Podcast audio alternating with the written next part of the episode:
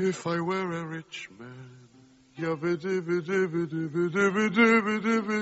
Es la noche. Es.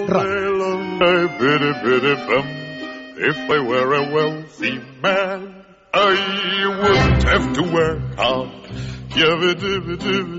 Nueve menos diez eh, de la tarde, señores, o de la noche, ocho menos diez de las Islas Canarias. Vamos ahora a contestar algunas de las preguntas que nos llegan, como saben, al correo de este espacio, es la noche arroba es radio.fm, que le llegan a Juan Ramón Rayo directamente. Y hoy pues tenemos una de Roberto, desde León, Juan Ramón, que pregunta lo siguiente. ¿Por qué el Fondo Monetario Internacional recomienda a Francia relajar el ritmo de su ajuste fiscal? ¿Sería eso recomendable para España? ¿Se podría aplicar en nuestro país?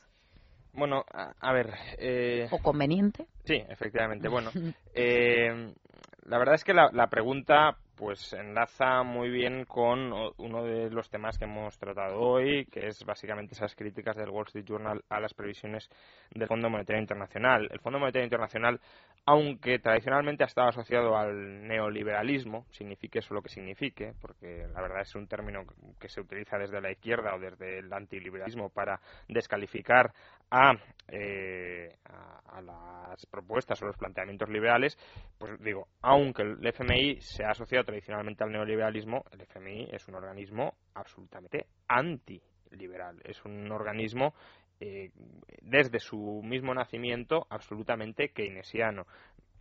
De hecho, no olvidemos que el FMI lo crean dos personas, eh, lo crea eh, John Maynard Keynes, por tanto es de partida de nacimiento keynesiano, y la segunda persona fue Harry Dexter White, eh, John Maynard Keynes fue eh, representante de la delegación inglesa, eh, Harry Dexter White de la representación estadounidense. ¿Por qué es relevante Harry Dexter White? Porque años después se descubrió que era un espía soviético en la administración estadounidense. Por tanto, y no es falso, el FMI lo, lo fundan un keynesiano y un comunista.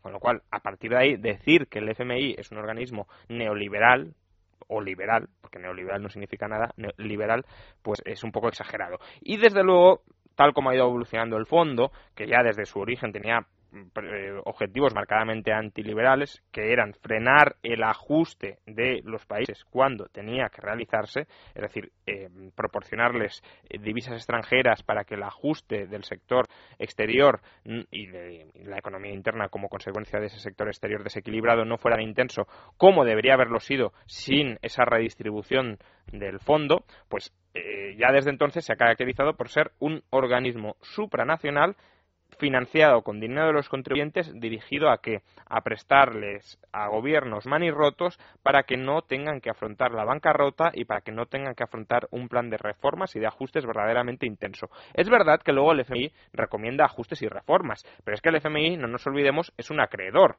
con lo cual un acreedor quiere cobrar. Es decir, si tenemos una economía que va persistentemente hacia la suspensión de pagos, eh, a esa economía no le queda otro remedio que hacer reformas muy intensas. El FMI entra en la imagen para sin cuestionar que hagan falta reformas, porque obviamente mm, eso es incuestionable absolutamente, para frenar el ritmo de esas reformas y de esos ajustes. Eh, digamos que los ajustes y las reformas que impone el FMI a los países intervenidos son muy inferiores a las que deberían haber adoptado esos países sin la intervención del FMI.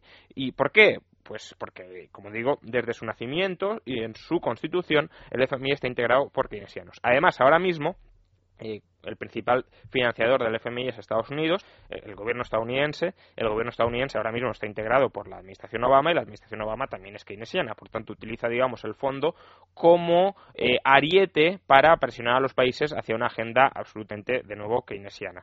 es keynesiana la propuesta o la recomendación que hoy le ha efectuado el FMI a Francia en el sentido de que relaje el ritmo de ajuste presupuestario. Eh, Francia es una economía donde el sector público tiene un peso enorme, por tanto es una economía eh, pues anquilosada con algunas empresas grandes multinacionales que mantienen eh, pues el un cierto dinamismo, una cierta prosperidad interior, pero el resto de la economía pues se cae haciendo trozos. Entonces, lo que debería proponer si fuera un organismo liberal o medianamente liberal es recorte muy seriamente el gasto. No olvidemos que Francia el gasto público sobre el PIB casi llega al 60%. Es decir, es una auténtica barbaridad. Se habla muchas veces de los países nórdicos.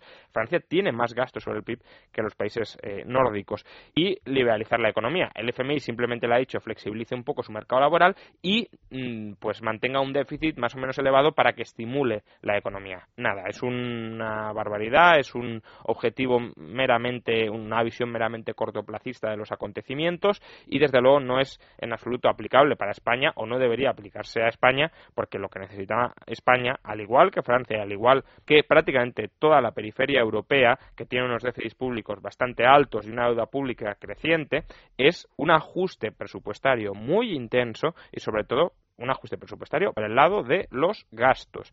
Eh, y eso es lo que, por desgracia, el gobierno de Mariano Rajoy no está haciendo. Por tanto, no deberíamos seguir al FMI en sus recomendaciones. Por desgracia, Mariano Rajoy, sin que se lo recomienden, ya está siendo de manera muy entusiasta las recomendaciones keynesianas del FMI.